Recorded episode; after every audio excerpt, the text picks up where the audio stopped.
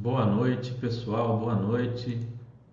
Começando nosso chat aqui de segunda-feira, 26 de outubro de 2020, a sequência dos nossos chats introdução aí à educação financeira e finanças pessoais. OK? Vamos começar. Deixar o pessoal chegando e se acomodando aí para a gente começar o nosso chat. Esperando aí vocês chegarem para a gente bater o nosso papo aqui de segunda-feira. Hoje é a sequência do chat da semana passada, mas se você perdeu o chat da semana passada, não precisa se preocupar, vai conseguir entender e acompanhar esse chat numa boa. Eu estou fazendo uma série sobre educação financeira, começando dos pontos mais básicos. Né? No, no, no chat passado eu falei sobre dívidas, enfim, falei sobre finanças pessoais, falei uma série de assuntos e agora eu vou dar sequência aí nesses assuntos, aprofundar um pouco alguns que foram tratados e trazer novos tópicos importantes aí para vocês. Para quem já conhece o esquema do nosso chat, eu gosto de deixar os 5 a 10 primeiros minutos para vocês irem se acomodando, para vocês fazerem perguntas e tudo, para que o pessoal receba aquela notificação no YouTube, ligue às vezes o seu computador, a sua TV para assistir. Nesse momento inicial, a gente fica aqui aberto para discutir, para falar qualquer coisa enquanto é, enquanto o pessoal vai chegando, ok? Boa noite, Ted Fox, como vai? Tudo bem?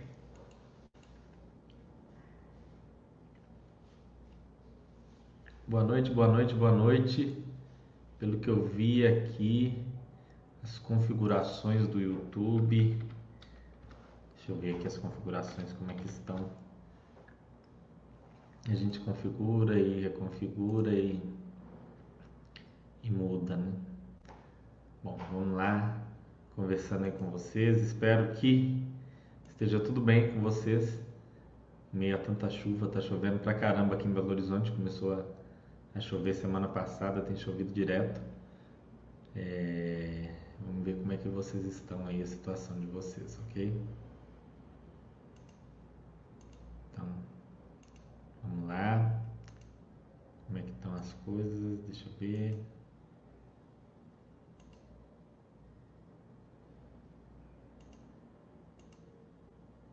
Hum. Vamos ver, tá tudo aqui configurado. Tá tudo certinho, acho. Vamos ver. Pessoal chegando aqui, grande Zé Cueca, boa noite. Gabriel 0410, boa noite. Gui Souza, aqui sempre com a gente também, boa noite, Gui Souza.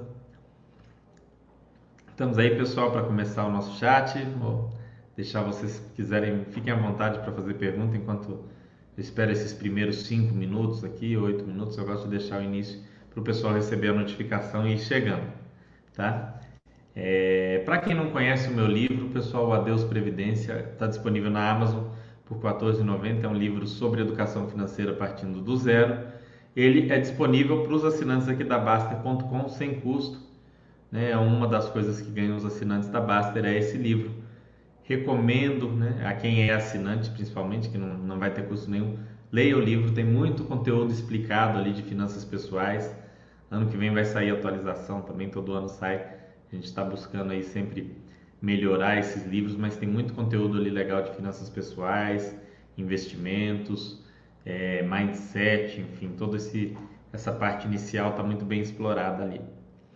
Boa noite, Dustman para aprender isso aí, Dustman. Qualquer dúvida a gente está aí para destacar. Ted Fox perguntando: acha que a inflação mais alta prejudicaria mais os FIIs de papel ou tijolo? Olha, Ted, depende, porque o que é a inflação? Inflação é uma alta generalizada de preços. Essa alta é, é uma alta de uma cesta, e nessa cesta tem vários produtos, desde o tomate, é, o aluguel, e uma série de coisas. Vamos supor que uma inflação esteja muito alta por causa do aumento é, da demanda por imóveis, ou seja, a construção civil está com um, um, excesso de demanda e pouca oferta. Isso é muito positivo para os fundos imobiliários. Apesar de ser ruim é, para a economia como um todo, é uma coisa positiva para os fundos. Por quê? Porque é sinal que aquilo que está subindo de preço é justamente o produto que o fundo tem para vender, ou seja, um imóvel ali para ser locado e tudo mais. Então o fundo ele pode ser, se beneficiar. Agora, no momento em que a inflação aumenta por outros motivos, o fundo te protege. Por quê? Porque ele tem a correção dos aluguéis a princípio pela inflação. Mas tem um outro lado. É, a demanda por imóveis está baixa, ou seja, tem muito imóvel sobrando, tem uma sobreoferta de imóveis, mas a inflação está alta por outros motivos, é, questões ligadas ao dólar, ligadas a commodities como arroz, etc. Já os preços ligados a imóveis estão caindo, tem muito imóvel sobrando e os fundos estão tendo que renegociar os aluguéis para baixo, estão tendo que dar descontos para conseguir locar. Aí, nesse momento, a inflação é ruim para o fundo. Então, a inflação nem sempre vai ser ruim para um fundo e nem sempre vai ser bom. Não dá para dizer assim, ó, a inflação nesse fundo aqui vai pegar pesado. Os fundos com contrato atípico tendem a estar mais protegidos, né? Mais difícil o inquilino sair ou renegociar. Mas uma carteira diversificada vai te levar a ficar bem em todas essas situações. Ou seja, em um momento em que há uma sobre-oferta ali de, de imóveis, o fundo de contrato atípico te protege né, daquela situação. Por outro lado, em um momento que tem uma demanda muito grande, os fundos no, que têm contratos típicos, os fundos mais comuns, eles vão conseguir jogar aquela, aquele excesso de demanda no preço e aumentar os seus contratos acima da inflação, aumentar o preço de contrato acima ali daquilo que é negociado normalmente. Então você tem que ter uma carteira, né? Essa é a teoria do portfólio, para você equilibrar ali e se proteger de todas essas situações. Infelizmente, sua pergunta não tem uma resposta pontual, isso aqui é mais prejudicado, isso aqui é menos. E os fundos de papéis né, são pautados em contratos aí que normalmente remuneram pela inflação mais alguma coisa. Aqueles fundos atrelados ao CDI, sim, eles apanham mais do que os atrelados a índices de inflação na maior parte das situações. Grande professor Samuel França. Bom, pessoal, vou começar a apresentação. Já chegou bastante gente aqui. Já vejo que dá para a gente começar a abordar o, o nosso tema aqui. É, acho que quem tinha que receber a notificação já recebeu. Então, vou começar a tratar do nosso tema principal. Mas foi legal essa dúvida do TED. Depois vai ter uma série legal sobre fundos imobiliários também. É, porque o IGPM aumentou tanto? O Zé Cueca perguntando aqui. É, o IGPM subiu tanto por causa da alta do dólar, tá? Na hora de você negociar com o proprietário, se você paga aluguel, você tem que falar com ele ele tem que ter essa sensibilidade de entender que a sua renda não aumentou tanto assim, que esse aumento de preços é, não é algo tão simples de transferir para você, mas você tem que dar uma pesquisada nos preços de imóvel na região, porque o cara pode simplesmente falar, olha, ou você aceita o reajuste ou sai do meu imóvel. Então você tem que ter essa pesquisa para ver até onde você consegue negociar, o que, que você pode falar. Você pode falar, olha, vamos só passar é, metade do IGPM, vamos colocar só um, um, pouquinho e aí fazer essa negociação. Então tem que ter essa, esse diálogo, ok? Vou começar aqui a nossa apresentação de hoje.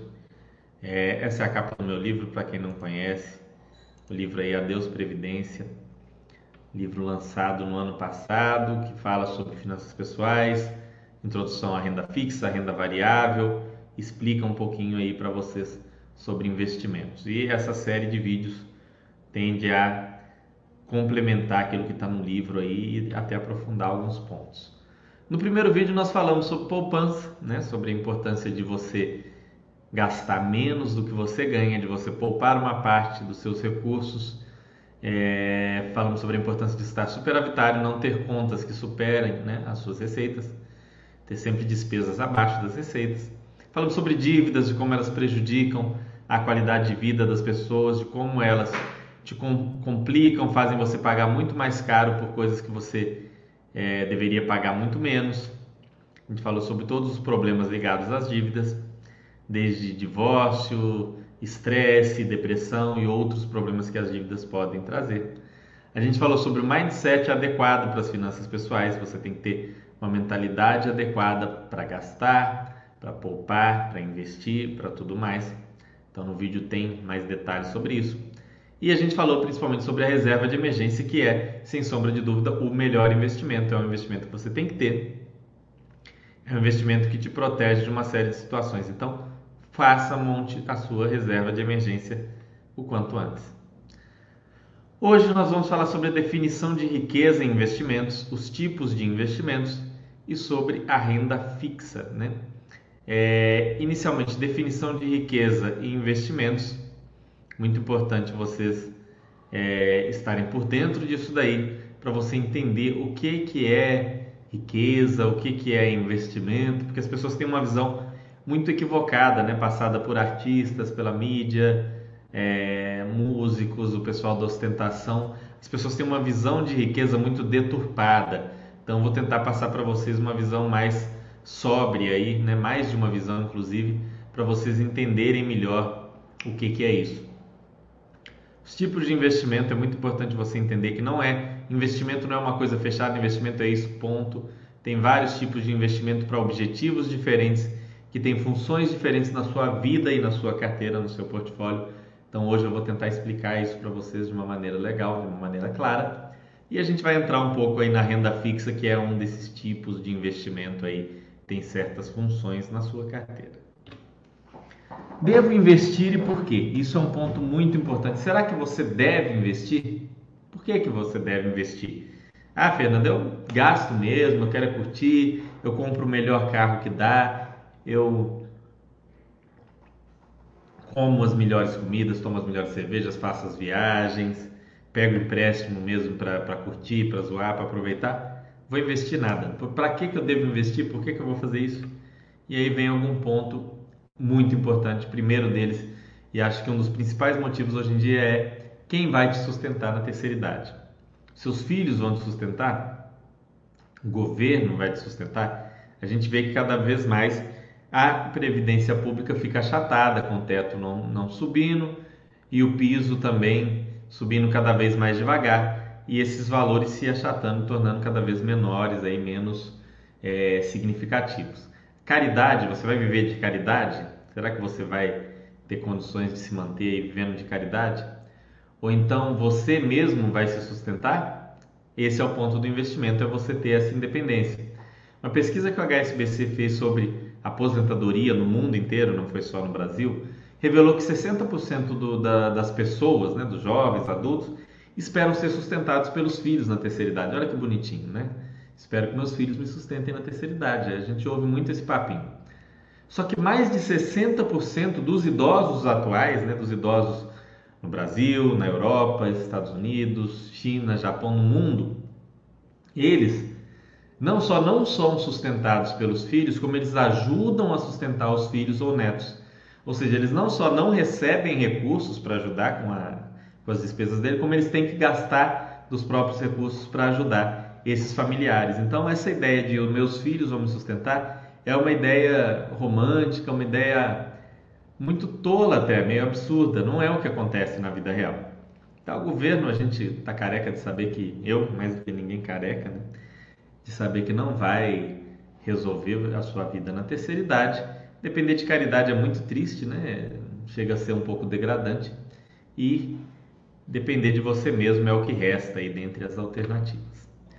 E aqui vem as definições de riqueza. Essa é a minha definição. Depois eu vou trazer a definição mais comum, mais, mais clássica, mas a minha definição para mim é que rico é aquele que caso decida dedicar-se aos seus hobbies, às coisas que gosta de fazer, ou caso tenha uma doença ou um impedimento de atuar na sua atividade laborativa principal, no seu emprego ou na sua empresa, não vai passar por necessidades financeiras, não vai passar fome, não vai passar frio, é, não vai ficar sem, sem o mínimo do mínimo de lazer, ou seja, não terá o seu padrão de vida radicalmente reduzido.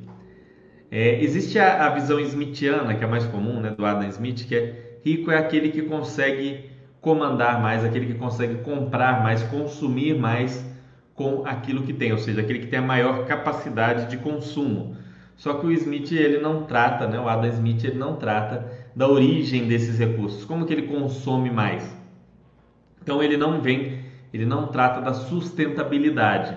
Essa minha definição é muito mais parecida com a do Robert Kiyosaki, que é o autor de Pai Rico, Pai Pobre.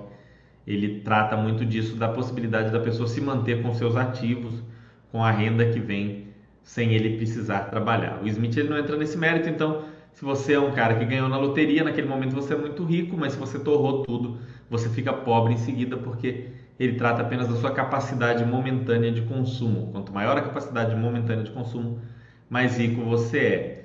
E nisso muita gente fica endividado, faz empréstimo para comprar casa, empréstimo para comprar carro, empréstimo para fazer plástica, empréstimo para comprar um monte de coisa. A gente vê um monte de artista falido que pegou empréstimo para mil coisas e às vezes não tem dinheiro nem para comer hoje em dia.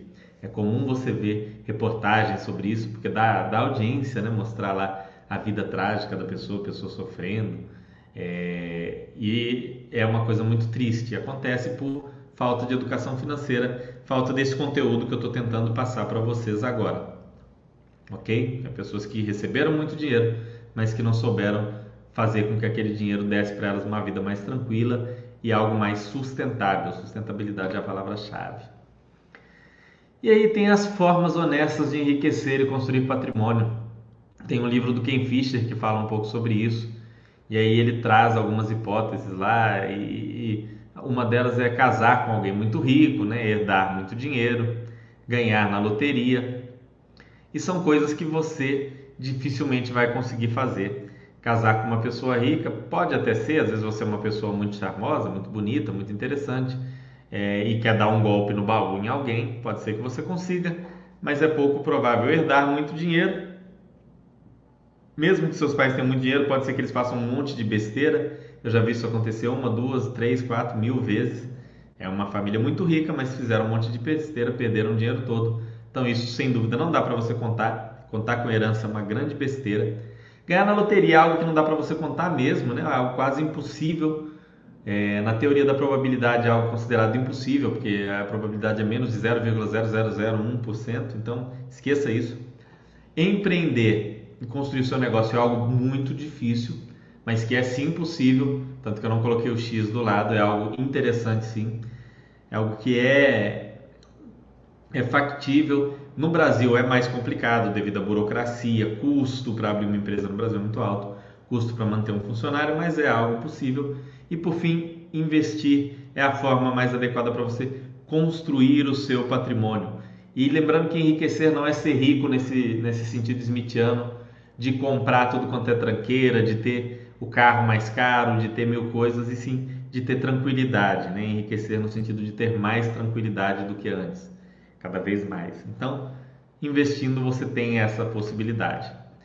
E aí, quando a gente fala em investir, a gente tem que tratar do o que é investimento. E para mim a melhor definição é a do Benjamin Graham, o, o autor de é, como é que é? O Investidor Inteligente é o livro mais famoso do Graham. Ele é o mestre do Warren Buffett, né? O professor do Buffett, um dos grandes mestres aí de investimento. E ele fala o seguinte: que uma operação de investimento é aquela que, após a análise de suas premissas, ou seja, você analisou, você não simplesmente colocou o dinheiro, tacou o dinheiro enfiou o dinheiro em alguma coisa, você fez uma análise e após aquela análise, aquele local onde você pôs o dinheiro prometeu uma segurança do principal, ou seja, você provavelmente não vai perder o, o dinheiro e um retorno adequado, ou seja, além de não perder, você vai ter um retorno compatível com o risco daquele investimento. É uma promessa, não é certeza. Você pode investir e pode perder. É, e normalmente você vai montar um portfólio, você vai perder em alguns momentos e ganhar em outros. O ideal é que no longo prazo você ganhe mais do que perdeu. Então, isso é o básico de investimento, é investir em algo que após um estudo, aquilo lhe parece, aquilo lhe promete um retorno ali adequado àquele risco e uma segurança de que você não vai perder todo o seu dinheiro, de que você não vai se explodir. Mas investir traz garantias, Fernando? É garantido que eu vou ter uma vida boa por investir? Não, não, nada na vida traz garantias, na verdade. Mas investindo, você vai estar melhor do que alguém que nas mesmas condições que você, que ganha no mesmo salário, tendo uma vida parecida, uma saúde parecida, não investe. Investir não traz garantias. É igual praticar esportes. É, o pessoal gosta de falar daquele cara que cuidava da saúde, se alimentava bem, foi atropelado e morreu enquanto o outro fumava, bebia, tinha as práticas mais absurdas em relação à saúde e viveu até os 90 e tantos anos. Um cara colocou a probabilidade contra ele, mas deu muita sorte e chegou lá na frente. O outro colocou a probabilidade a favor, mas deu azar. Na vida a gente tem que buscar sempre colocar as probabilidades a nosso favor, porque não há garantias, tá? Se você investe, cuida da sua saúde, é uma pessoa responsável, você tende a ter uma vida melhor do que quem faz altas loucuras, do que quem não investe, quem torra dinheiro, quem bebe em excesso, quem não, não cuida da saúde. você tem uma tendência a ter uma, uma saúde melhor do que a pessoa é, que não faz essas coisas, ok? Você tem uma tendência de ter uma vida melhor, mas nada é garantido, nada é garantido. Então, não busque garantias nos investimentos, não busque garantia em nada. Essa busca por garantia é um, um engodo, é uma ilusão, né? é uma utopia. Nem mesmo o serviço público, o servidor público gosta de achar que ele tem um emprego garantido para o resto da vida, uma aposentadoria garantida. Isso também não existe. Não há garantia absoluta de nada na vida. Então, fuja disso de garantias. Investir não te traz garantias, mas te coloca numa situação melhor, te coloca ali com uma probabilidade muito maior de estar bem financeiramente. Né? Só a reserva de emergência já te coloca com uma probabilidade muito acima da média de ficar bem financeiramente na vida. Contudo, né, podem acontecer tragédias, uma doença terrível com tratamento caríssimo. A gente teve um exemplo de um, de um forista que ele falou que ele teve um problema de saúde muito grave e que ele teve que gastar toda a reserva de emergência dele, boa parte do patrimônio, e ele se curou. E deu certo, ele fez um tratamento caríssimo, mas ele ficou bem. Assim, pelo menos a princípio ele está muito bem. E, e ele estava naquela, será que valeu a pena eu investir, né? Afinal, e aí eu tive um problema de saúde, valeu, porque se não tivesse investido, não estaria vivo. Então, veja, é algo que fez muita diferença. Tem vários, vários casos aí que daria para a gente debater, mas de maneira geral, quem investe vai ter uma vida melhor do que aquele que não investe. Né? Peguem os exemplos daqueles vencedores de reality show. Sempre tem uns vídeos na internet falando assim: ah, vencedores de reality show, o que aconteceu? Aí tem aquele que investiu normalmente em imóveis ou no, no pequeno negócio dele, mais um renda fixa e tal, tá super bem hoje ou tá com uma vida equilibrada. E aí tem aquele que não investiu, que torrou tudo, fez festas e tal, aí aparece chorando, falando que a vida acabou. Então, são duas pessoas que partiram do mesmo ponto, né? E uma investiu, a outra não. Normalmente, quando duas pessoas partem da mesma situação, aquela que investir vai ficar melhor alguns falsos investimentos aí que a gente acaba ou se enganando, né, mentindo para si mesmo, ou sendo enganado por alguma pessoa ou que não tem conhecimento ou que é charlatão ou algo assim. Normalmente é uma pessoa com baixo conhecimento, não é gente golpista, tá? Carro, pessoal, carro é legal, carro é super legal. Vai ter um chat sobre carro em breve.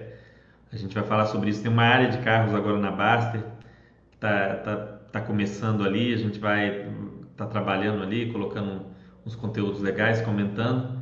É, carro é um falso investimento. Carro não é investimento, porque carro ele te dá só despesa. Você comprou um carro, por mais que ele seja legal de, de dirigir, seja divertido, te leve nos lugares, proporcione viagens e experiências legais, ele não é um investimento, ele não te traz retorno financeiro, tá? Se você for um motorista de Uber, um taxista, aí você pode até considerar o, carro e, e, a manutenção desse carro como uma espécie de investimento.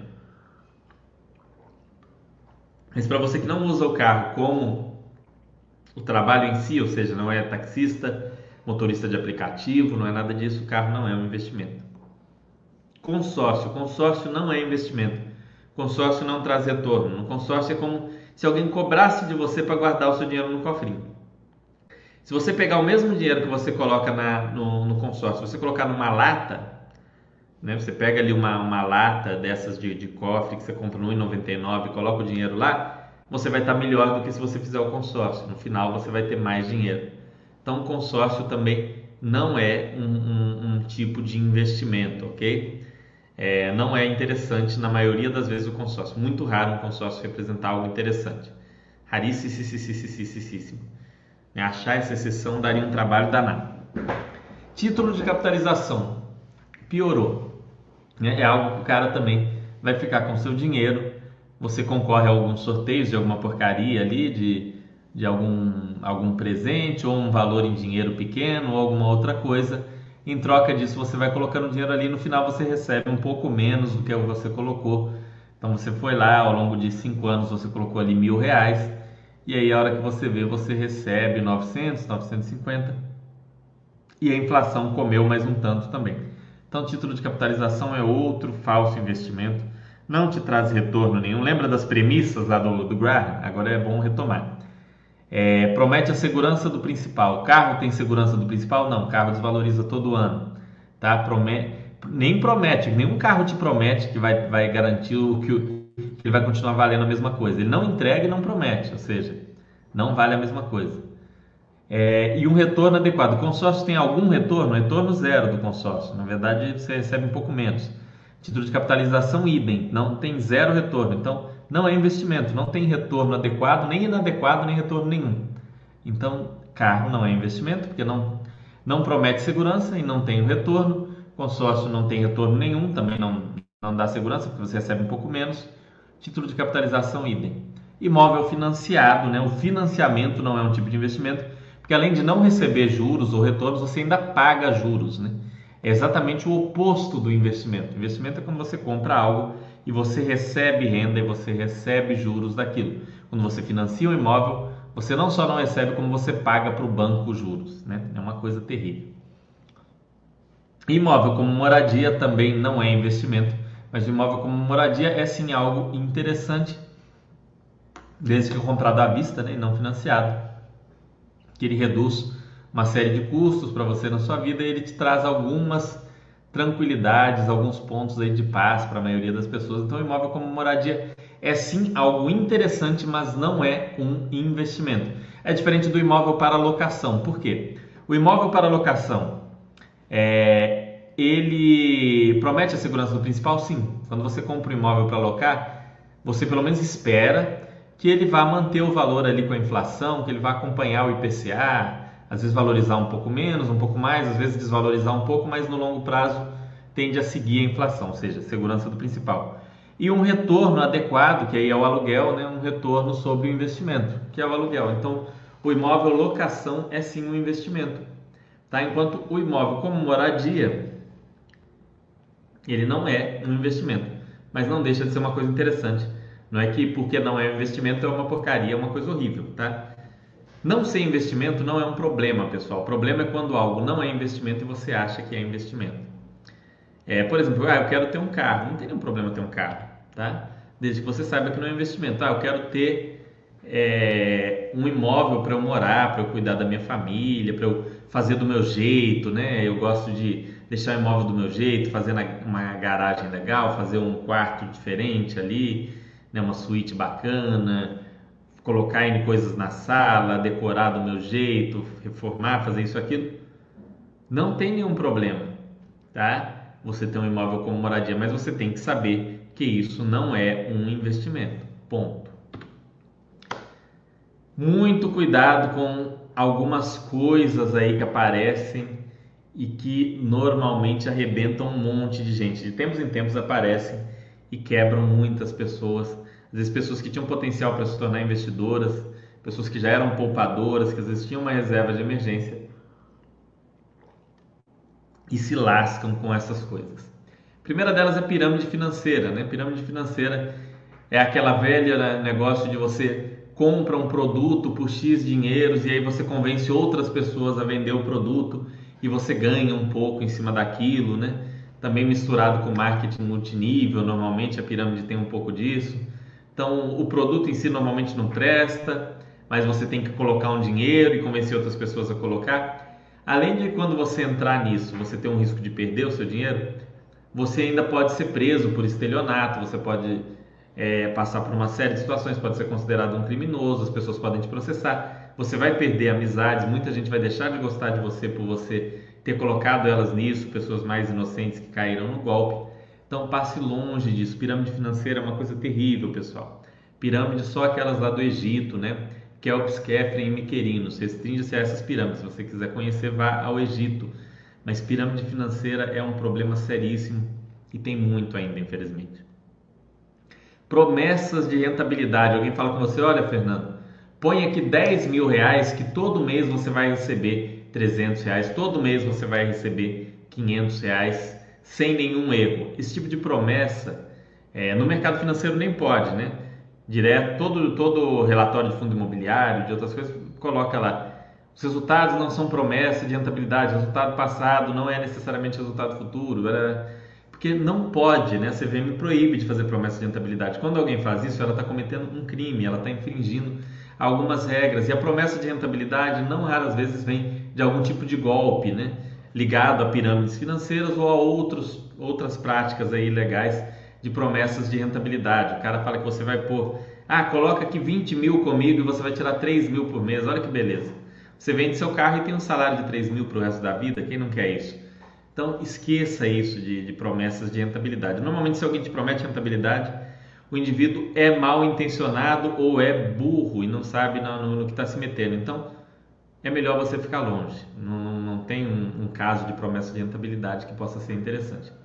Dicas também, a pessoa fala, olha, faz isso, né? Investe nisso que não tem erro, que você vai se dar bem investe nisso, nisso, nisso que você vai ficar super bem, você vai ficar bem de vida e tal. Não é à toa que a gente aqui na Basta não dá dica, não fala compre isso, venda aquilo, compre aquilo outro. Dica é muito complicado. Ainda que a pessoa esteja bem intencionada, a realidade muda e a pessoa não está colada ali com você para te falar: olha, lembra daquela dica? Isso aqui mudou. A pessoa não está ali para poder te orientar o tempo todo. E a pessoa, naturalmente, todo mundo erra, comete falhas, faz análises equivocadas, isso é natural, do mesmo do melhor analista. Mesmo Warren Buffett, leiam as cartas dele, né?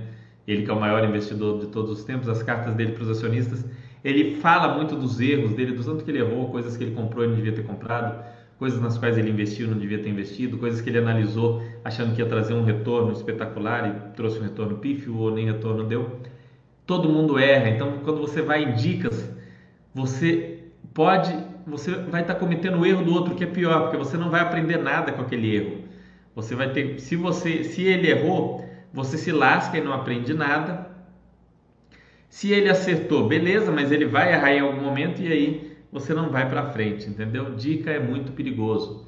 E pior ainda essas fórmulas mágicas. Olha, é, tinha muito isso, né, de fórmula mágica. Não, olha, você olha aqui só quanto deu de dividendo esse ano se deu mais de 6, 7% de dividendo, a empresa é maravilhosa, pode comprar, não tem nenhum problema. Olha, você olha só a dívida, que se ela não estiver devendo, ela vai longe.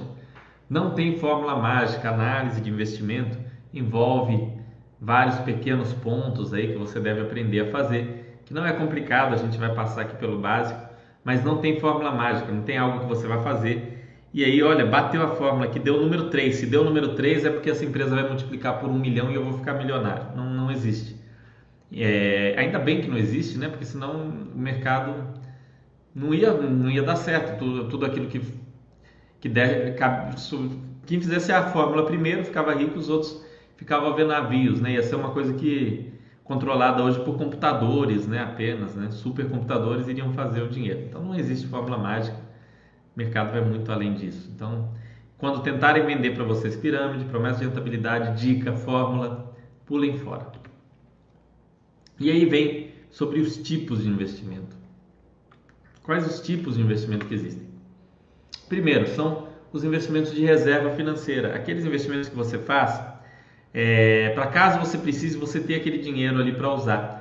O mais comum deles é a reserva de emergência, que a gente fala para fazer na caderneta de poupança ou similar, em algum investimento de extrema liquidez, investimento que você consiga sacar a qualquer momento. Esse é o mais conhecido. Outros investimentos de renda fixa também enquadram como reserva, de, como reserva financeira. Tesouro Selic, Tesouro IPCA sem cupom. O ouro é um tipo de investimento de reserva financeira, né? É, é chamada de reserva de valor. Moedas, você compra dólares ou ienes ou euros, né? Enfim, vai depender da sua realidade. Por exemplo, você tem cidadania italiana, né? Bom, você pode ter uns euros na sua casa. Se tudo der errado, você vai embora para a Itália dando um exemplo simples aí. Então, reserva financeira, muito importante ter investimentos do tipo reserva financeira. É a primeira coisa, a gente falou no outro chat. Primeira coisa que você deve fazer é a sua reserva de emergência. Depois tem os investimentos do tipo crescimento. E do tipo crescimento a gente tem as ações, né, que são mais famosas. Você tem parte de uma empresa, aquela empresa é uma pequena varejista, né, vide Magazine Luiza, que foi crescendo, crescendo, crescendo monta um super marketplace, um super e-commerce e você tem um crescimento exponencial do seu patrimônio. Stocks, Coca-Cola, Apple, Samsung, é, General Motors, enfim, dá, dá para passar a noite aqui falando. REITs, né? tem né, diversos REITs, tem área de REITs aqui da Baster. É, se você se especializa em compra de terrenos em regiões que têm um potencial de valorização, é, onde tem uma urbanização ali começando, onde existe um planejamento da prefeitura para desenvolver ali alguma coisa, também é um tipo de investimento de crescimento bem legal. E por fim, os investimentos do tipo geração de caixa, ou seja, aqueles que começam a pagar suas contas, né, gerar uma renda para você ali todo mês.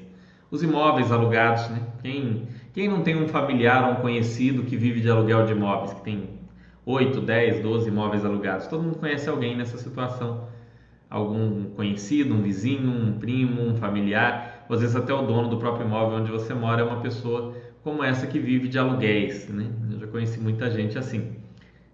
Os fundos imobiliários, que são bastante similares à lógica dos imóveis de alugados, né? Você recebe todo mês aquela renda de locação dos ativos do fundo, o fundo tem ali shopping centers, aí todo mês tem a renda dos shoppings, você recebe ali por cota um valor, é, imóveis logísticos estão alocados para grandes varejistas, Magazine Luiza, Netshoes, Amazon, e aí você recebe todo mês ali um aluguel, supermercados, imóveis de varejo, né? Rede Big, agências bancárias, Santander, Caixa Econômica, Banco do Brasil, você recebe todo mês ali aquele rendimento vindo dos fundos imobiliários. Alguns pagam com menor frequência, a legislação manda pagar semestralmente, mas a maioria dos fundos imobiliários paga todo mês uma renda ali para o cotista. Tem os estoques, as estoques, que são as ações nos Estados Unidos, como eu falei já, Coca-Cola, Apple, etc. Pagam também seus dividendos, às vezes semestralmente, trimestralmente, anualmente, algumas mensalmente, também gera uma renda ali. Os REITs, da mesma forma, geram essa, essa renda. E as ações, né? Ambev, Natura, VEG, é, Banco do Brasil, Itaú, Bradesco, Grendene, Arezo, é, Grupo Pão de Açúcar, Carrefour, Pets, Banco Inter, vamos ver, sei lá, uma ação aí, enfim, dá para eu poderia passar a noite aqui falando. Vem aqui na Basta.com que todas as ações listadas na B3 estão lá. Pagam também os dividendos, gerando algum caixa para você. É importante, pessoal, que principalmente no início, quando você começa a investir, toda essa geração de caixa dos seus investimentos seja reinvestida. Então, ah, Fernando, eu tenho um imóvel para alocar, pra, de aluguel. Tente pegar os aluguéis daquele imóvel e investir um pouco em fundos imobiliários, em ações, em REITs, vá aprendendo. Investir em ouro, né? É, é, é reserva de valor, investir em outras coisas para você poder ir formando esse patrimônio. Vejam que as ações e as estoques principalmente, e né, é, ações, estoques e REITs aqui, mas principalmente as ações, elas estão tanto em geração de caixa quanto em crescimento. Porque as empresas passam por momentos onde elas crescem, onde elas reinvestem muito, vão crescendo, é, vão ganhando mercado, vão se expandindo dentro do país ou até para fora. E tem outros momentos onde elas passam a pagar mais dividendo, ela já não tem mais tanto no que investir dentro da própria empresa e ela começa a distribuir dividendos ali para o acionista. Então, ações elas podem estar em qualquer um desses dois e às vezes estão inclusive nos dois, né? Elas crescem e ainda distribuem um certo dividendo. Então é muito importante que você construa a sua carteira que principalmente no início você pegue essa geração de caixa e reinvista para que você construa um bom patrimônio. E aí, como eu já disse, na terceira idade você tenha tranquilidade, não precisa ser na terceira idade, né? Mas você passe a ter uma vida cada vez mais tranquila. Todo investimento, pessoal, isso vale para todos esses que a gente falou aqui. É, renda fixa, né, no caso do Tesouro Direto, CDB, LCI, LCA, ouro para moedas, para as ações, para os estoques, REITs, para os terrenos, para os imóveis, para os FIIs, enfim. Tudo, todos esses investimentos, eles são avaliados pela, pela ótica aqui desses três pilares, que são liquidez, rentabilidade e segurança. Por exemplo, a caderneta de poupança. A caderneta de poupança é um investimento que tem altíssima liquidez e é também um dos mais seguros, não é o mais seguro, mas é um dos mais seguros. Contudo, ele tem uma rentabilidade é, muito baixa, a rentabilidade da poupança é baixíssima. As ações elas têm menos liquidez do que a poupança, bem menos liquidez, é, apesar de ter uma boa liquidez, tem menos segurança, mas tem uma rentabilidade, um retorno esperado muito maior do que a caderneta de poupança. Quando você compra um terreno, a liquidez é baixíssima, né? mas a, a segurança é muito alta, desde que você faça o due diligence, compra com a documentação, né? Tenha escritura, documento. Não vai comprar lote terreno aí sem documento. Aí não tem segurança, não tem liquidez, não tem, não tem nada, né? Não vai ter nada. Aí comprou o lote, o terreno todo documentado, todo bonitinho, você tem liquidez, você tem segura, você tem baixa liquidez, mas você tem uma boa segurança e uma rentabilidade média para alta também. Né? Espera-se uma rentabilidade menor do que uma ação, mas maior, por exemplo, do que um imóvel construído. No imóvel construído, você vai ter uma liquidez maior do que no terreno, uma segurança também tão boa quanto, só que uma rentabilidade esperada um pouco menor. É, vamos lá, num fundo de investimento imobiliário, você vai ter uma liquidez um pouco menor do que nas ações, uma rentabilidade esperada também um pouco menor, uma segurança maior, a princípio. Né? É, a chance de você se explodir com fundo imobiliário é muito menor do que com uma ação. Hoje em dia a liquidez do fundo imobiliário das ações está muito próxima, está quase igual. Mas a rentabilidade esperada do FII é menor do que a esperada das ações. Isso vale para qualquer investimento que você vai analisar. Ele vai estar tá mais forte em algum desses pontos e mais fraco em outro. Tá? Todo investimento é assim. Tesouro direto. Tesouro direto tem uma segurança altíssima, né? É, principalmente o Tesouro Selic. Ele tem é, esses títulos, eles têm uma segurança porque quem garante é a impressora, é o governo. Se o governo der calote na dívida interna, os outros investimentos de renda fixa não prestam. Então ele tem uma segurança muito grande. A liquidez dele é um pouco menor do que a da poupança, por exemplo, porque você não saca num sábado, num domingo, mas tem uma boa liquidez. Já a rentabilidade dele vai ser muito menor do que de um terreno ou de uma ação ou de um fundo imobiliário. O nosso estudo, pessoal, vai ser dividido em renda fixa e renda variável, tá? Eu vou falar desses dois temas com vocês aqui é, ao longo do tempo. Inicialmente, a gente vai falar de renda fixa. Hoje mesmo eu acho que eu vou trazer aqui, acho que eu consigo trazer, vai dar tempo sim. Vou trazer as definições básicas de renda fixa. Vou ver se vocês têm alguma dúvida antes. É, mas antes de entrar em renda variável, eu vou fazer vídeos sobre outros temas. Eu vou trazer um pouquinho, é, um vídeo só sobre mindset e organização. Eu vou querer trazer um outro apenas sobre. Eu vou trazer aquele sobre automóveis que eu falei com vocês e vou deixar a renda variável para depois, que aí eu vou tentar fazer aqui com, com convidados, trazer o pessoal aqui, os nossos consultores, quem sabe, para bater um papo aqui sobre renda variável. vou fazer um introdutório onde eu vou contar a história, explicar para vocês o que é renda variável, mas o estudo basicamente vai ser dividido assim. O conceito, pessoal, básico para vocês, renda fixa. Renda fixa é um produto que possui regras de remuneração pré-definidas, ou seja, é um contrato que você tem com alguém, a renda fixa. Nesse tipo de investimento, o investidor concede um empréstimo usualmente em dinheiro a uma entidade pública ou privada em troca de juros. Então, quando você recebe juros, a gente está falando de renda fixa. É, se você pegou um CDB, você está emprestando dinheiro ao banco. Se você investiu no tesouro, você está emprestando dinheiro ao Estado, ao Brasil, não é ao governo, é ao Estado, tá? A nação, né? não, não confunda com o governo, independente de qual governo está no poder. Se você é, investiu na poupança, você está emprestando ao SFH, o sistema lá de habitacional.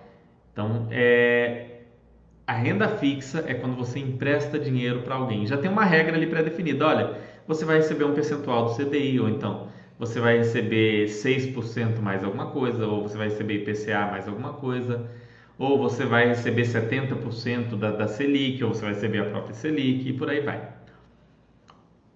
Então, o investidor em renda fixa nada mais é do que um emprestador de dinheiros, ou seja, um credor daquela instituição, seja ela pública ou privada, seja um banco, é, o Estado ou qualquer outra instituição. Isso é renda fixa. É, todo o resto é renda variável, ok? A renda fixa, pessoal, é dividida em títulos públicos. Os títulos públicos nós temos basicamente o Tesouro Direto, que tem Tesouro IPCA, Tesouro Selic, e os títulos privados. Os títulos privados são aqueles emitidos por instituições privadas, né? CDB, letra de câmbio, debenture, LCI e LCA, CRI ou a caderneta de poupança, tá? E aí vamos falar um pouquinho da poupança para vocês, né? Começando a explicar. Poupança ela tem altíssima liquidez, ou seja, você saca aos domingos. Ela tem baixíssimo risco é, ela é coberta pelo FGC até 250 mil reais por CPF por instituição. mas ela tem uma rentabilidade muito baixa, 70% da Selic atualmente. Se a Selic passa de 8%, ela vira 6% mais a TR. E ela é isenta de imposto de renda. Ela serve apenas para reserva de emergência. Poupança não serve para nada além disso. A poupança você coloca nela, é como se ela fosse um baldezinho, um tanquezinho. Você encheu sua reserva de emergência e você deixa aquele balde para lá. E esse fundo garantidor de crédito aí, Fernando, que garante a poupança e os CDBs, o que, que ele é? Ele é um salvador da pátria, uma instituição de caridade? Não. Os bancos se uniram e criaram isso daí porque é uma forma do próprio sistema se proteger. Porque se toda vez que quebrasse algum banco, todo mundo que tem dinheiro lá perdesse o dinheiro, é, o sistema bancário ia ser considerado muito pouco confiável e as pessoas tenderiam a não colocar o dinheiro nos bancos. Então ele garante até 250 mil por CPF, por instituição financeira, mas não dá para confiar cegamente. Se uma instituição muito grande, né, que a gente fala de too big to fail, aí, um, um Bradesco da vida, um Itaú, um banco gigantesco, um Banco do Brasil, viesse a quebrar, provavelmente o FGC teria dificuldades aí para conseguir cobrir tudo isso. Então, não é algo para se confiar cegamente, colocar todo o seu dinheiro sobre a, o guarda-chuva do FGC, igual algumas pessoas costumavam indicar ou fazer. Tesouro Selic. Bom, antes de entrar nos títulos do Tesouro, é, porque tem aqui, eu só vou falar, eu nem, eu, nem, eu nem sei se eu vou falar desses títulos hoje. Deixa eu ver aqui o que, que vocês estão perguntando para mim. Depois eu entro aqui no Tesouro Selic. Vamos ver. Vamos ver, vamos ver, vamos ver. Hum. Hum, vamos lá, boa noite, boa noite, boa noite, boa noite, pessoal. É... Fernando, o que fazer com essa sensação de querer poupar sempre e acabar não aproveitando alguns momentos, porque vai desfalcar o aporte do mês? É, Dostan, Boa pergunta. Eu vou até fazer um chat sobre isso, mas te adiantando, você tem que sempre equilibrar.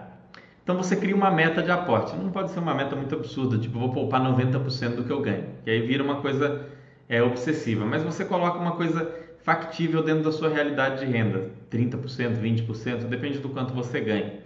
É, 20, 30, até 50, se você ganhar muito bem. E aí você fez aquele aporte, beleza, você vai é, viver sua vida, vai curtir, vai sair, vai passear, vai viajar, vai tomar cerveja com seus amigos e tudo. E aí, se sobrou alguma coisa, você aporta mais um pouquinho. Se não, vida que segue. Não fica tentando maximizar o aporte ao máximo o tempo todo, porque isso não é. Isso vai fazer com que o ato de poupar se torne um sacrifício, se torne muito difícil para você.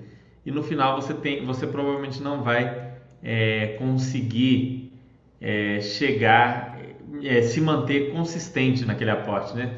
Continuar aportando todo mês, continuar investindo e tendo paciência. Falando que fórmula mágica é como um caderno de apostas, é bem assim mesmo. Esse negócio de fórmula mágica só ganha quem vendeu a fórmula. Gui Souza falando de uma definição mais filosófica de, de riqueza, né? Sem ser essa questão financeira, olha só. Ter riqueza é ter saúde e paz de espírito e não tralhas ou status que te trazem uma falsa sensação de superioridade.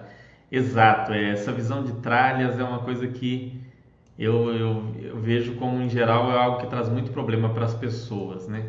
Achar que ser rico é ter muita coisa. E aí a pessoa precisa de dinheiro, não tem, mas tem um monte de coisa. É, é bem complicado essa coisa. Tá? Essa, essa visão de ter saúde paz de espírito é um pouco mais filosófica, né? A gente tá, eu estava tratando mais de riqueza financeira mesmo. Paz de espírito é a coisa mais importante na vida, acho, né? E saúde também, se você não tem saúde, não aproveita nada, seja financeiro ou não. Exatamente, o pessoal compra coisas que não precisa para impressionar as pessoas. É, fazem isso direto. Fernando, estou investindo em pecuária no interior, mas precisei parar meus aportes em bolsa. Futuramente, dando certo, meu aporte será muito maior. Fiz bem, infelizmente não consigo aportar nos. Não sei se você fez bem, Gabriel. Eu não sei o que você entende de pecuária. Às vezes você é um, é um senhor pecuarista e entende pra caramba não tem como eu dizer, né? Ah, é, isso é um tipo de empreendimento, é um negócio. Vou investir em gado. Bom, você entende de gado, você sabe cuidar, é, você está de olho ali na fazenda. Agora, se você delegou isso só para peão, para terceiros e você vai lá de vez em quando, é, eu acho muito difícil de dar certo, né? eu não vejo isso dando muito certo. Agora você é um cara que entende, que estudou a área, ou que cresceu no meio, que entende muito do meio, aí é, é, a chance de dar certo é, é boa, né? Infelizmente não tem como eu garantir isso aí. Eu já conheci pessoas mexeram com fazenda, com agricultura e pecuária e ficaram muito bem, e gente que quebrou por tentar tirar dinheiro de fazenda, de roça, de agricultura e pecuária, e aquilo só foi comendo o dinheiro da pessoa, porque a pessoa não tinha talento, não sabia trabalhar com aquilo. Se você está colocando esse dinheiro na mão de terceiros, aí é, eu não faria isso de jeito nenhum, mas bom, você que tem que saber. Existe alguma forma de sabermos quanto será o poder de compra de um milhão de reais daqui a 10 anos? Maverick, só viajando no tempo, porque a gente. A inflação, pessoal, estava em, em 10% há 3, 4 anos atrás. O pessoal falava que ia para 15, 20. Hoje está em 2,5%. O pessoal fala que vai estabilizar em 3, 4. Pode ser que estabilize, pode ser que não. Não é impossível, totalmente impossível. Ninguém sabe, ninguém. Qualquer um que diga que sabe isso, qualquer economista, qualquer cara que diga que sabe isso, é um palhaço, assim, é, um, é uma pessoa mentirosa. Tá? Vamos terminar aqui, pessoal, porque senão vai ficar muito tarde. Eu vou falar do Tesouro Selic ainda hoje. Para quem não sabe, é, o Tesouro Selic normalmente é, uma, é, a porta de entrada dos investimentos. Depois que você fez sua reserva de emergência na poupança, ele é um, é um bom lugar para você começar a investir porque ele é um título pós-fixado, né? A rentabilidade segue a variação da Selic, com algum ágio ou deságio de vez em quando, mas basicamente a gente paga o que é a Selic, que é a taxa básica de juros da economia, e ele rende diariamente, então todo dia rende ali um pouquinho, né? Você vai ter é, aquele, aquela variação do título Tesouro Selic. Você compra ele através do Tesouro Direto pelo seu banco, hoje em dia os bancos não cobram taxa de administração para investimento no tesouro.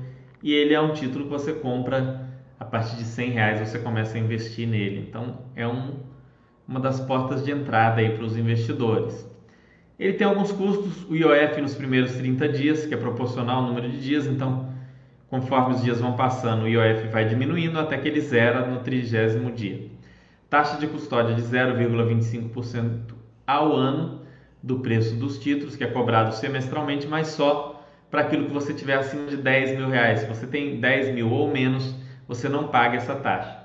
Pode ter aquele pequeno ágio ou deságio, como eu falei, e tem esse imposto de renda que quanto mais tempo você ficar investido no título, menos você vai pagar. Se você ficar até seis meses, você vai pagar 22,5%.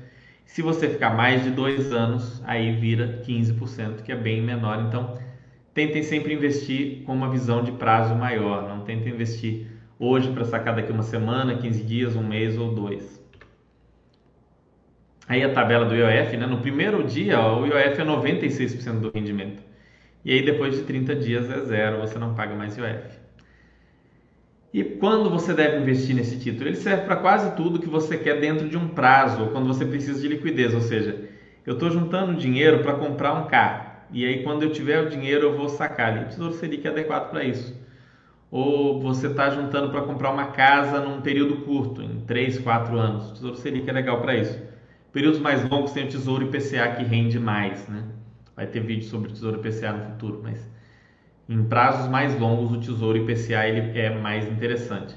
Aqui eu coloquei alguns exemplos, né? Compra ou troca de um carro, compras em geral de curto prazo. Ah, eu quero comprar o PlayStation 5 daqui um ano e meio, porque eu sei que ele está lançando agora, está caríssimo. Então, o Tesouro Selic é interessante. É, dinheiro para alguma oportunidade específica de negócio, né? Eu, tô, eu, eu, mexo com leilões, com esse tipo de coisa e às vezes aparece um imóvel de leilão, um carro de leilão, tem gente que é especialista nisso, estuda isso, entende bem e aí o cara coloca dinheiro nessas coisas. Então, é um, é um bom estacionamento para o seu dinheiro, para quem faz esse tipo de negócio. Bom, pessoal, fechando aí o nosso vídeo, né, que foi sobre o Tesouro Selic, sobre renda fixa, sobre definição de riqueza, sobre é, como viver melhor aí. Espero ter ajudado vocês. Você pode melhorar o seu futuro, é, não tendo dívidas, né, não tendo falta de poupança, não dependendo do favor de familiares. Esse é o futuro, infelizmente, essa é a vida da maioria dos nossos idosos atuais e vai ser da maioria dos idosos no futuro. É né? muito provável que vai ser assim. Isso que eu estou fazendo aqui é uma tentativa de diminuir essa estatística, de melhorar essa estatística. Mas que acontece é a maioria das pessoas chega na terceira idade com dívidas, sem poupança, dependendo de favor de familiares e normalmente tendo de ajudar os familiares, ajudar a pagar a conta de filho e de neto. Se você se cuidar, se você cuidar da sua saúde, né, como bem falou aqui o nosso colega, se você cuidar da sua saúde, se você fizer os seus investimentos, se você se organizar, você pode ter uma terceira idade muito mais legal, recebendo rendimentos, podendo passear, é, podendo ter uma vida equilibrada. Então, busquem aí uma vida mais equilibrada, continuem fazendo aí o esporte, continuem se alimentando de uma maneira legal. Vejam os chats do Mauro aí sobre saúde, que tem toda segunda-feira.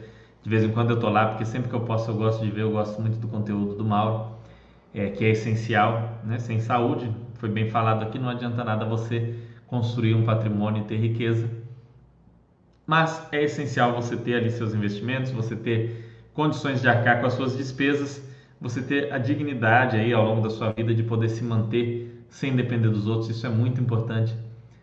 Tenho certeza que todos vocês sabem muito bem disso, já viram algum idoso passando dificuldade, é algo muito triste, ok?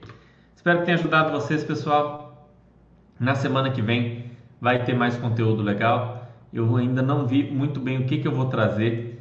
É, não vai ser renda variável, provavelmente vou falar do Tesouro IPCA e de outros investimentos em renda fixa é, e depois eu vou trazer aqueles outros vídeos diferentes antes de chegar na renda variável, ok? Espero que tenham gostado. Deixem um like aí se você está no YouTube. É, se está aqui na Basta.com, deixe o feedback se você está gostando dessa série, o que, que você achou, o que, que você quer ver nela, nela ainda, que tem muita coisa que vai vir aqui de conteúdo.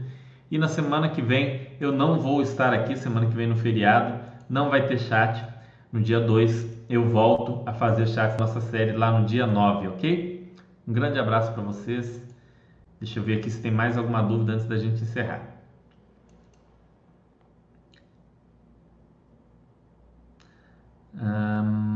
Gabriel falando obrigado, de nada, Gabriel. Maverick agradecendo, de nada. Faço meus investimentos através de corretora. Você acharia interessante fazer portabilidade para um bancão? Hoje em dia, como os bancos, os grandes bancos já não cobram praticamente nada, eu não uso mais corretora. Eu já usei muito corretora. Eu, eu uso hoje um bancão. Né? Eu tenho lá um banco, um dos, dos bancões, né? O que, que é bancão? Bancão é Itaú, Banco do Brasil, Bradesco, Santander. Eu não incluo a Caixa porque a Caixa cobra caro para tudo. Na Caixa ainda é caríssimo investir por ela e um broker horrível. Mas enfim, os, os bancos em geral. Eu uso o banco que eu acho mais prático, tá? É, mas não há nada de errado em usar corretora. Eu prefiro usar o banco. É, até mesmo porque o dividendo, o rendimento que cai na sua conta do do banco é protegido também já pelo FGC, né? O saldo em conta corrente é protegida pelo Fundo Garantidor de Crédito que a gente falou. Oi, Fernando, sobre IPCA mais com cupom semestral, como funciona o IR do cupom? São sempre 22% dos cupons? Não. É a mesma coisa, Ferrari, daquela, daquela tabela que eu mostrei agora há pouco. Tá? É a mesmíssima coisa da tabela que eu mostrei. Ou seja, conforme o primeiro cupom que você receber vai ser 22, aí passou seis meses, cai lá 17, está passado dos dois anos, o valor que você vai receber de cada cupom vai ser 15% de imposto de renda. Valeu, Ted, grande abraço. Excelente vídeo, seria muito importante para todo investidor. Que bom que, que vocês estão gostando da série. A ideia é essa, é, é, principalmente impedir o pessoal de se explodir. Essa série não tem como objetivo deixar ninguém rico, até mesmo porque ninguém fica rico assim do dia para a noite, não tenho essa ilusão. Tá? Quem vende isso no mercado é picareta. A ideia é que vocês Fiquem atentos, não cometam erros. Eu falei hoje muito dos falsos investimentos, não caiam nesses falsos investimentos. Não comprem essas porcarias, não caiam nesses contos do vigário, né? O tradicional conto do vigário, ok? Um grande abraço, pessoal, e uma ótima semana para vocês, um bom feriado, uma boa semana. Se tiverem dúvidas, deixem aqui na Basta.com, a gente está sempre à disposição para responder.